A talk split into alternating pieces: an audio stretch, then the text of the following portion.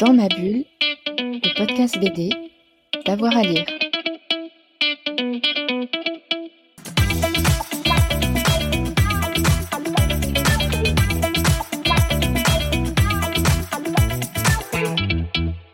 Bonjour à tous et à toutes, bienvenue dans cette nouvelle émission de Dans ma bulle, votre podcast 100% BD avec avoir à lire. Aujourd'hui, on va ouvrir une page d'histoire avec Pif Gadget et le communisme. C'est un ouvrage qui vient de paraître euh, chez euh, PLG. On a rencontré son auteur, Maël Ranou. Il est au micro de Fred Michel pour revenir un petit peu sur cette BD de notre enfance. Bonjour Maël Ranou. Bonjour. Merci d'être avec nous dans ce numéro de Dans ma bulle où on va évoquer Pif et entre autres Pif Gadget. Donc vous avez commis il y a quelques semaines, quelques jours, Mm. un livre qui est sorti chez PLG. Alors pourquoi vous êtes intéressé à Pif, Pif Gadget, euh, d'autant plus que vous n'avez pas vécu cette période? Alors oui, ben alors déjà bon, je l'ai commis il y a quelques semaines. En réalité, j'ai commis il y a plusieurs années. c'est le temps de parution qui est euh, voilà qu'est-ce qu'il est. Et euh, alors moi, je suis en 89 pour situer. Et Pif Gadget, la première version, enfin non pas la, première, la version, on va dire historique, s'arrête en 93. Donc en effet, euh, je n'ai pas grandi avec Pif Gadget. En tout cas, je n'ai pas grandi avec Pif Gadget qui sortait à la période où j'étais enfant, parce que mon père, lui, euh, est né en 58, donc était en plein dans cette période. Et donc quand j'ai grandi, j'avais des Pif Gadget avec un décalage temporel. Donc, je les ai beaucoup lus en fait, les Pif Gadget, les Pif Poche, euh, je dis aussi Spirou, hein, mais euh, voilà, donc ça fait partie de mon environnement de bande dessinée quand j'étais enfant. Et euh, il se trouve que euh, j'ai très vite commencé à faire du fanzina et des articles sur la BD vers 14 ans au lycée. Et les premiers articles que j'ai écrits pour un site, en l'occurrence, hein, c'était pas de la presse professionnelle à l'époque, hein, c'était euh, Pif Collection. J'avais acheté avec mon argent de poche, je me quelques albums Pif, ce qui est assez rare, ce n'est pas eu beaucoup, dont Les girafes de Mordillo. Et euh, j'avais fait un article sur les girafes euh, de Mordillo pour Pif Collection. Alors et j'en avais fait un autre euh, sur euh, Jérémy dans les îles de Gillon. Alors, je sais plus dans quel ordre je l'ai fait. Qu'une copine m'avait prêté de ses parents. Enfin voilà. Et ça, c'est des Pif Gadgets. Donc c'est vrai que Pif, non seulement euh, est important en tant que lecteur, mais même dans mon parcours futur, de, qui va essayer d'écrire sur la bande dessinée beaucoup quand même, parce que ça a beau être. euh, Enfin, le premier livre sur une revue, etc. J'écris beaucoup sur la bande dessinée. Et donc c'est vrai que ça a commencé avec Pif Collection, site de fans. Et donc euh, ça a continué assez longtemps, puisque j'ai euh, euh, Gorgonzola, mon fanzine, j'ai consacré un numéro à Jean-Claude Poirier, par exemple, qui est un dessinateur de Pif Gadget. hein. Donc voilà, il avait déjà travaillé un peu sur Pif. Et en 2014, euh, j'ai fait mon mémoire donc, de Master 1 sur, en lettres, en littérature jeunesse sur la transmission idéologique dans les bandes dessinées de Vaillant à Pif Gadget. Donc c'était vraiment centré sur 42 à 73. Donc, c'était un- une approche sur les contenus bande dessinée uniquement. Donc ce livre c'est un prolongement tardif, puisque je m'intéresse plutôt à la période euh, 69-93, et euh, beaucoup plus large que juste les BD. Mais donc ça vient de tout un cheminement comme ça très long. Qu'est-ce qui euh, vous plaisait à titre personnel dans, dans Pif? Mais moi j'aimais beaucoup, j'aimais beaucoup la, c'était des pifs de la période rouge, hein, voilà, et j'aimais beaucoup la, la forme. Enfin c'était assez épais, en papier, en un peu un peu dégueulasse. Puis il y avait beaucoup de bandes dessinées que j'aimais que j'aimais dedans, pas tellement les séries réalistes qui sont pas, moi je suis plus porté, mais pareil euh, dans Spirou ou dans les autres magazines. Hein. J'ai toujours tendance à être porté vers les séries humoristiques, et j'aimais beaucoup bah, Poirier, j'aimais beaucoup euh, Mathioli, j'aimais beaucoup euh, même l'histoire de Pif qui était un peu concon, euh, je les aimais bien. Et Tabari, Tabari, j'ai été extrêmement marqué par euh, par Corinne Jeannot et Totoche par exemple. Voilà, donc vraiment j'aimais, beaucoup euh, Pif et, euh, et voilà, c'est... donc écrire dessus ça m'a fait plaisir et quand je m'intéresse à la politique par ailleurs, bah voilà, ça a été un angle d'attache, euh, d'attaque. Voilà, et, et quand on évoque Pif, Pif, on pense souvent il y a un côté nostalgique pour les lectrices et lecteurs. Ça ramène à plein de choses. Bah. Parce que Pif c'était d'abord né euh, après la guerre Mhm. et ça a continué sous différentes versions. Donc euh, il y a toujours ce petit côté nostalgique qui nous ramène à Pif. Bah oui, il y a bon, il y a ça souvent avec les, les revues de bande dessinée, hein, il y a un rapport nostalgique chez les collectionneurs plus âgés, etc. Mais c'est vrai que Pif, comme il y a eu longtemps en plus un, un peu comme ça une presse catholique d'ailleurs peu étudiée, c'est longtemps quelque chose qui était en dehors des études. Donc c'est vrai que c'était un truc de fan quoi, de fan qui écrit d'où d'où ces forums, ces fanzines, ces choses, plus que euh, des revues plus étudiées comme Spirou, comme Tintin, comme Pilote. Et donc c'est vrai qu'il y avait un côté très, on se remémore euh, de ça, et puis un peu entre fans quoi. Et puis il y a aussi le fait que c'était quand même une des revues les plus lues euh, jeunesse. hein. Il y a certains numéros qu'on tirait, alors c'est le tirage, hein, c'est toujours pareil, à plus d'un million d'exemplaires. Donc généralement, est- ça veut dire que derrière la cour de récré, dans la famille, il était lu par plus de monde. Bon, c'est pas tous les numéros, hein, mais euh, il y a toujours euh, des tirages à plusieurs centaines de milliers d'exemplaires quand même. Ça fait rêver. Hein. Voilà, ce qui a beaucoup changé. Bon, après le monde a changé, hein, les, les modes de diffusion, la concurrence culturelle a évolué aussi. Mais c'est vrai que c'était euh, c'était c'était énorme. Et en fait, voilà, c'est c'est aussi pour ça, simplement que c'était très très lu. Et toujours, le truc qui m'amusait, qui était un peu le truc qui m'a mis la- l'envie de travailler sur ce sujet-là, c'est que tout le monde savait, enfin tout le monde, beaucoup de gens savent qu'il y avait un lien avec le PC. Ah oui, il y avait un lien avec le PC, voilà. Il y avait beaucoup de légendes aussi autour de Voilà, ça. mais c'est ça, on dit il y a un lien, bon. euh, mais soit on disait, mais ça n'a aucune conséquence dans le contenu, soit on disait, euh, euh, oui, du coup c'est des BD coco, mais personne n'avait lu du coup dans ces cas-là. Parce qu'en fait, en effet, il y a rien de. Il y a peu de choses frappantes au premier, à la première lecture. Mais donc j'avais envie de voir s'il y avait une influence sur le contenu, quels étaient les liens aussi, pas dans le contenu, puisque en cherchant pour le livre, j'ai pu trouver des choses euh, dans les archives du PC, etc. Parfois assez marrantes hein, quand même. On a l'impression qu'il y a des, crises euh, diplomatiques à propos de la gestion du journal, ce qui est quand même assez, euh, assez drôle. Voilà, c'est parti de plein, plein d'un parcours comme ça, de découverte de choses, de rebonds et puis euh, d'étonnement. Et c'est vrai que c'est un angle qui était souvent évoqué, mais jamais vraiment étudié. Donc, bah voilà, c'était l'occasion. Alors justement, on va s'arrêter sur votre livre. Euh, comment il est construit? Il y a beaucoup de témoignages et de documents d'époque dans votre livre. Alors oui, oui. euh, bah, en fait, il est construit. euh, il y a beaucoup de lectures déjà des, des corpus, hein, c'est quand même important. Il y a beaucoup de témoignages pris, alors soit dans des livres déjà qui ont déjà été écrits, parce que sur Pif Gadget, en fait, la majorité des ouvrages écrits sont des ouvrages de, de témoins. C'est des auteurs qui vont raconter leurs années pif. Mircea Arapu, il y a eu, je crois, mince, Diric. Euh, vous avez euh, Medioni, évidemment, qui a écrit, hein, qui a été un, Un pilier, ouais. un pilier de l'histoire de Pif, qui a la redécouverte aussi cette histoire-là en- dans les années 2000, mais qui était aussi un acteur. Donc c'est toujours compliqué l'histoire écrite par les acteurs. À la fois c'est passionnant, et en même temps il y a forcément des choses occultées ou des choses qui sont sans même être volontairement occultées. Euh, bah, on, les a, on les a vécues d'une manière, quelqu'un l'a vécu d'autre. Donc des fois, si on a des souvenirs qui peuvent être flous, enfin voilà. Donc j'ai essayé de réunir tout ça, de lire toutes ces sources, de lire les magazines, de lire euh, d'autres choses dans la presse. euh, voilà, euh, il y a des documents euh, assez, des archives du PC, des documents euh, qui viennent d'articles publiés dans la presse militante, parfois très critiques d'ailleurs, de PIF, où euh, j'étais très. On tombe des fois en fouillant sur. c'était le magazine de. euh, mince, l'association va m'é- m'échapper, mais. Euh, c'est euh, Terre Soli- Solidarité, euh, ah, je sais plus, c'est Terre Solidarité, je sais plus le nom, mince, ça m'échappe, mais des associations humanitaires qui ont travaillé sur des choses avec PIF. Bon, bah, on trouve dans les archives de la BNF des choses. Alors, bien sûr, il y a des choses qu'on n'a pas, pas trouvées. Hein. Je suis beaucoup appuyé aussi sur les forums de fans, encore une fois, qui sont des vraies ressources. PIF Collection, PIMF. Et, voilà, et tout ça on le croise, mais alors c'est pas que du témoignage, l'intéressant c'est de croiser les témoignages hein, et de, et de, de, voir bah, s'il y a de la contradiction, si c'est cohérent, s'il y a de s'il y a de la contradiction, des fois je le note, hein, des fois il y, a des- choses sur lesquelles par exemple il y, a des- choses qui divergent. Bon bah je peux pas trancher, hein. malheureusement, des fois on n'a pas la- les sources, et c'est vrai que sur PIF, euh, comme beaucoup de, revues de cette époque-là, mais PIF c'est assez connu, les archives ont été complètement détruites. Enfin, elles ont été jetées à la fin du magazine, ont disparu, donc on peut pas, on peut pas se plonger comme pour à suivre ou comme pour euh, euh, comme votre collaborateur Florent Moine avait travaillé, Florian Moine a travaillé sur à suivre, il y avait les archives de l'éditeur, voilà. Nous on n'a pas ça, on n'a pas cette masse. La rigueur, on a quelques trucs qui traînent par-ci par-là chez un particulier, mais c'est du hasard quoi. Donc c'est vrai que les témoignages restent une ressource importante qui permet d'illustrer les choses et de, confirmer ou d'infirmer des intuitions. Après, il y a beaucoup de lectures encore, comme j'ai du corpus, et donc euh, voilà. Mais c'est vrai que les témoignages, ça permet quand même de, donner une part incarnée.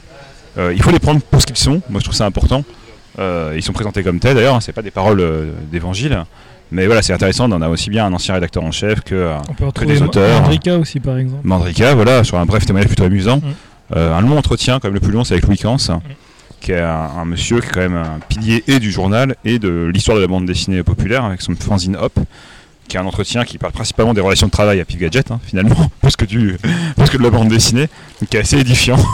voilà, donc c'est vrai que c'est des choses qui sont intéressantes euh, à, à- Voilà, moi je me suis beaucoup euh, amusé, j'ai beaucoup aimé confronter tout ça et avec les entrées, comme vous disiez, en, en plein d'items, euh, partie plutôt historique, une partie sur le contenu euh, bande dessinée, sur la maquette et gadget, sur le rédactionnel, sur les choses pour essayer d'avoir vraiment euh, une approche euh, multiple du sujet. Et comment vous avez compilé toute la documentation? Ah bah ça c'est du temps. Vous êtes allé dans les archives des, des auteurs assez peu les auteurs, mais je, dis, le- je suis beaucoup allé à la source. hein. Moi c'est vrai que j'ai- bon, aujourd'hui je, je travaille dans, je, suis bibliothécaire, je travaille euh, comme doctorant en infocom, donc c'est vrai que j'ai beaucoup euh, tendance à, m'intéresser à ce que les médias disent d'eux-mêmes sans forcément toujours aller chercher euh, ce qu'il y a autour. Parce que des fois on dit des choses qu'on veut pas dire ou pas forcément. Enfin voilà, ça, peut être intéressant de voir ce que quelque chose donne comme information même sans le vouloir. Mais bon, j'ai vu des, quand même, on a eu. Ce qui est intéressant, c'est comme je travaille, j'avais fait ce mémoire en 2014 et je travaillais déjà avant sur euh, Gadget. Alors c'est c'est intéressant parce que ces communautés de, de fans de Pif Gadget, souvent, euh, peuvent être un peu rétives aux critiques, à l'universitaire, à celui qui va aller chercher, euh, qui va aller bousculer des, côtés fans. Et comme j'avais la double casquette, euh, il y avait une sorte, on m'a plutôt accueilli bien dans le milieu parce que j'avais déjà écrit déjà des choses dessus. Donc beaucoup de fans, notamment, m'ont envoyé des choses qu'ils avaient, accumulées aussi.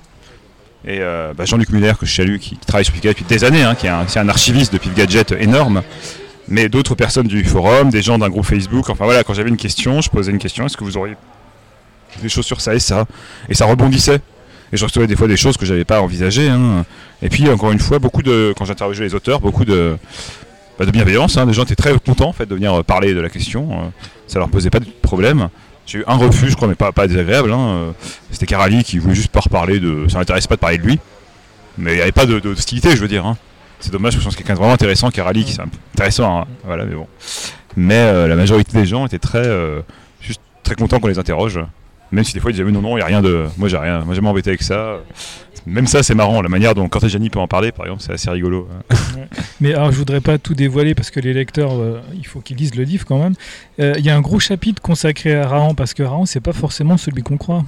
Bah, c'est exactement ça. Alors, euh, déjà, je tiens à dire que je suis euh, attaché à parler de héros euh, qui sont pas forcément ceux qu'on connaît le mieux. Euh, bon, bah, Loup Noir, on le connaît un peu, mais Qualité d'Apache, parler un peu plus de, de Kogan, voilà, des choses comme ça. Enfin, des héros moins, moins connus. euh, c'est des exemples que je donne, hein, il y en a plein d'autres. Mais euh, forcément, on est obligé d'en parler. Comme Docteur Justice, c'est les deux héros les plus populaires de Pif Gadget, avec Placide Museau. Mais alors là, pour trouver du communisme, faut y aller. Salut la mémoire de Nicolas Hou qui nous a quittés il y a genre deux semaines. Mais euh, voilà, c'est vrai que c'est Raon, c'était un passage un peu obligé. C'est le personnage mythique de Pif Gadget. Et en effet, bah, ce qui est intéressant avec Raon, c'est qu'il a déjà été étudié, contrairement aux autres, à d'autres euh, personnages. C'est un qui a. Il y a eu plusieurs articles universitaires, des livres, il y a une psychanalyse de Raon. Il y a, des choses qui existent sur Raon, mais les choses contradictoires. Donc il y en a qui le voient comme un, comme, comme un héros vraiment solidaire, euh, un héros qui aide les peuples, etc. Et d'autres qui le voient comme un nazi quasiment, euh, un grand blond qui vient éduquer les noirs, hein, littéralement. C'est ce qu'on. Donc c'est ce qui est écrit dans un, article qui est difficile de donner tort quand on voit qu'en effet c'est un grand blond et qui va dans les populations, alors qu'ils sont pas toujours noirs pour le coup, hein, mais ça arrive. Et c'est vrai que comme il y a des traits, en effet, en fait, c'est plutôt les personnages sont de, de- préhistoriques ont des traits simiesques, certains ils voient une caricature de l'Africain. Ce qui n'est pas forcément le cas, comme c'était en noir et blanc, c'est dur de, de savoir.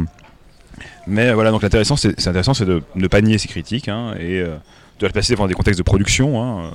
On sait que Raon est blond pour euh, se distinguer de Tarzan et des Tarzanides. hein. Voilà, il aurait pu être brun finalement. Mais euh, derrière, voilà, qu'est-ce qui est euh, quelque chose chez Raon qui en fait une entité? Moi, je la question de héros communiste. Et euh, en réalité, bon, il ressemble à beaucoup de types du héros. hein. Il est orphelin, il n'a pas de, il a pas d'attache et il va, et, voilà, il vogue euh, pour essayer d'améliorer les choses. Mais euh, ça va plus loin. Et vraiment, bah, moi, je décris vraiment chaque histoire répond à un modèle type dans lequel on retrouve notamment la lutte contre la religion, la superstition, l'internationalisme et le fait de ne pas avoir ni clan, ni tribu, ni peuple, voilà, ni, ni frontières. Et euh, la, lutte aussi, la lutte contre le fait de devoir, après les gens, une fois qu'ils les a sauvés, veulent qu'il soit le chef, et la lutte contre, voilà, contre toute euh, idéalisation, euh, héroïsation. euh, voilà. Donc un scientisme anti-religieux, une lutte contre les frontières, un refus du chef, quand même, il y a des choses comme ça qui sont très, très marquées idéologiquement. Voilà, donc ça c'est les, c'est, truc de base du postulat, et derrière il faut lire le détail, bien sûr. Mais au-delà de la politique, Pif avait aussi des vertus. voilà, euh, il transmettait des choses. Bah alors, à dire que c'est au-delà de la politique, je sais pas, c'est de la politique euh, pour moi, bien sûr, mais oui, ils avaient. D'ailleurs, souvent les gens disent, euh, enfin les anciens rédacteurs hein, euh, disaient, euh, le premier, on nous a jamais rien imposé, mais il y avait des valeurs, des valeurs humanistes. Alors aujourd'hui, l'humanisme, c'est le macronisme qui reprend. Alors c'est compliqué, hein, mais des valeurs en tout cas humanistes au sens sans doute là-dessus communiste, qui est l'humanisme, c'est voilà, mettre l'humain au centre, voilà, qui est tout humain est égaux, est égal à un autre humain. Il faut aussi, euh, il y avait quand même une lutte assez claire contre les, euh, puissants. Il y a dans les valeurs de PIF une, euh, certaine valorisation du populaire, hein, que ce soit les Titi des rues, que ce soit le petit peuple, notamment dans les séries historiques. Et puis, quand même, et là c'est un marqueur voilà, dont je parle, c'est un chapitre aussi du livre, hein, mais cet inter- internationalisme qui est très lié aux luttes anticoloniales, hein, qui est très distinctif pour le coup, parce que finalement, être, avoir des personnages populaires, je veux dire, il y en a aussi dans la presse catholique. Hein, euh, un- Spirou est une sorte de petit titi belge. Enfin voilà, il n'y a pas de, il a pas de, c'est pas forcément. c'est pas un élément qui suffit en tant que tel. Mais c'est vrai que cette, voilà, cette valeur d'internationalisme, d'humanisme, internationalisme, elle est très très forte chez PIF et je pense que c'est un peu une des choses un peu uniques dans la presse de l'époque. D'ailleurs, si on reste sur la politique, on ne trouvait pas uniquement des auteurs de, de, gauche, hein. il y avait aussi des, gens qui venaient de la droite, même de la oui. très très très droite. Alors il y, a un cas connu avec Liqua, hein, qui, était, qui lui était un, carrément un collaborationniste, qui, qui, quand même s'est fait virer quand ils l'ont su. Hein. Faut, euh, il y avait, il y avait, une petite erreur de casting, on va dire. Enfin, il y avait deux trois autres qui venaient du Téméraire, cette revue, euh, voilà, au début de Vaillant. Ensuite, une fois arrivé à, à Gadget, bon, tous ces gens-là ont disparu, même si Paul avait publié dans le Téméraire. Mais c'est vrai que voilà, beaucoup d'auteurs, c'est assez intéressant, euh, beaucoup venaient à l'époque de la résistance, hein, la, et donc étaient plutôt, euh, plutôt marqués euh, de la résistance de gauche, communiste. Mais chez les dessinateurs, c'était beaucoup moins vrai, et au fur et à mesure, ça s'est un peu aussi évaporé. donc chez les scénaristes, il y a quand même, je pense, il y avait, une, chez les scénaristes réalistes, il y avait une sorte de tenue idéologique qui venait de là on a quand même euh, un des moins connus, Sanitas, mais dont la femme était la secrétaire de, de Vadek Enfin voilà, c'est pas, pas, non plus, c'est vraiment assez marqué en termes. Donc je pense que chez eux c'était un peu plus marqué, chez les dessinateurs, où ils essayaient plutôt de capter des dessinateurs qui allaient capter le public. Même s'il y a des histoires assez marrantes que je laisse ces gens découvrir hein, sur euh, des auteurs qui peuvent avoir des positions justement liées à la politique. Hein. André Joie qui quitte le journal à cause de ça. Euh, et un personnage comme Tabari qui est assez marrant parce que finalement, Tabari a des positions quand il s'interviewe plutôt très marquées à droite. Euh, et, en même temps, apparemment, tenait beaucoup à son journal, était prêt à le défendre contre l'OS. Donc euh, voilà, c'est, euh, voilà, personne n'est sans doute très, très facile à ranger dans une case, à part peut-être les collabos quand même. là, il n'y a pas trop de, de, distinction. Non, puis il y a toute une histoire, bon, que je raconte aussi, mais des Arnal, le créateur de PIF, ça c'est connu, était un réfugié espagnol arrivé par les réseaux de la résistance communiste. Hein, donc c'est voilà, quand même, c'est quand même marquant comme parcours. Alors justement, vous parliez des dessinateurs et des, scénaristes. Est-ce que vous pouvez nous citer quelques auteurs marquants et quelques titres marquants? Il y a ceux qui sont marquants pour la revue, puis ceux qui sont marquants à titre personnel. C'est toujours voilà, complexe. Alors, on va faire un mix des deux. oui, bien sûr. Bon, déjà, je parlais de Raon avec Les Curieux et, Chéret, hein, mais euh, qui est évident. En fait, il faudrait retenir euh, certains scénaristes, Le et Olivier. Alors, Roger Le est les Jean Olivier, parce qu'il y a aussi Pierre Olivier. Mais alors, les Jean Olivier, c'est vraiment les. Ils ont été rédacteurs en chef, ils ont été scénaristes, ils ont écrit euh, la majorité des séries euh, réalistes de Pif Gadget. Les va signer aussi bien, euh, je me trompe pas, mais Rawank, Les Pionniers de l'Espérance, par exemple, ou voilà, et Jean Olivier va signer lui Captain Apache, Loup Noir, Docteur Justice, autre grande série célèbre réaliste. Et en fait, eux, ils sont quand même très marquants parce qu'ils ils dessinent cette ligne s'il n'est pas vécu comme idéologique nécessairement, est une ligne narrative, une ligne de valeur. En fait, c'est eux qui l'ont constitué. Et les deux sont des, sont des gens issus de la résistance. Et c'est marquant dans leur parcours, parce qu'ils restent vraiment très longtemps dans la revue. Hein. Il reste, euh, en fait, euh, Olivier, il, écrit encore en 89 dans Pig Gadget euh, un récit révolutionnaire, Noël et Marie. Enfin voilà, c'est des gens qui restent très longtemps. Pour d'autres auteurs, je citais Sanitas parce que je pense qu'il est important, il est moins connu, mais voilà, c'est un marqueur de ça. Puis dans les auteurs humoristiques, que moi j'aime beaucoup aussi, bah, Tabari, Tabari, Jean Tabari, qui va partir après dans Pilote, mais euh, voilà, comme beaucoup d'auteurs d'ailleurs de pif, hein, on pense à Gottlieb, à Mandrika. Euh, un que j'aime énormément, c'est Jean-Claude Poirier, hein, un auteur de Supermatou, de, de Horace Cheval de l'Ouest, qui avait un dessin extrêmement inventif, très marqué par le cartoon, et qui, a, euh, qui est mort très jeune, mais qui continue à publier. Puis il y a des auteurs, d'autres auteurs que j'aime, bon, Mathioli bien sûr, et dans les auteurs, il y a plein d'auteurs que, je trouve marquants.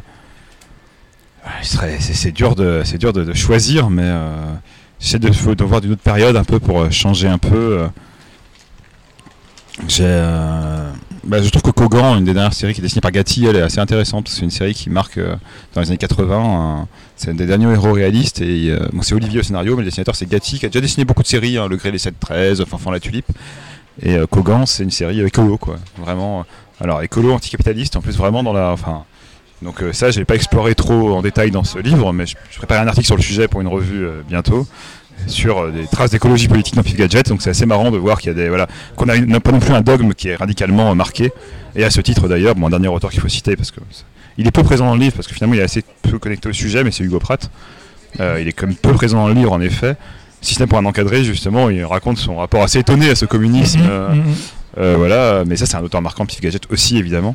Mais il y en a des tonnes. Hein. Il y a, Forest, il y a, il Crespi qui est pas très connu avec Nestor que j'aime beaucoup. Puis il y a César, il y a tous, tous les dessinateurs de pif comme bah, Louis XV, Cortegiani hein, quand même qui a été avec Pierre Tranchant pour une série comme Marine. Voilà, tiens, une série des années 80 que j'aime mmh. énormément. Euh, bah, Pierre Tranchant, Marine euh, avec Cortegiani, voilà par exemple. Euh, la piraterie, la de la piraterie est assez présente dans Pif. Et, voilà, ça, ça dit peut-être quelque chose. Voilà, donc il y a quand même pas mal de, de possibilités. Ah Alors, oui. Vous parliez de capitalisme et d'anticapitalisme tout à l'heure.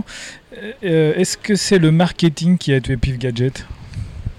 Alors je sais pas s'il l'a tué, alors ça c'est une vidéo de, Bi- de Bolche Geek euh, d'ailleurs qui s'appelait Oui. comme ça, Je- j'ai envie que les gens aillent la regarder, qui a tué Pif Gadget, mais en tout cas, euh, ce qui est assez, assez marrant, euh, bon en tout cas c'est un discours qui a beaucoup été tenu, hein, qu'en gros de Il y a eu un 69 à tournant à un moment 73, donné, quand même. mais qui est assez rapide, hein, parce qu'en fait 69-73 c'est Pif Gadget la période rouge, essaie de Medioni en fait, et souvent on arrêtait là, euh, un peu le tournant, bon en vrai c'est plus compliqué que ça, il y a encore des choses bien après.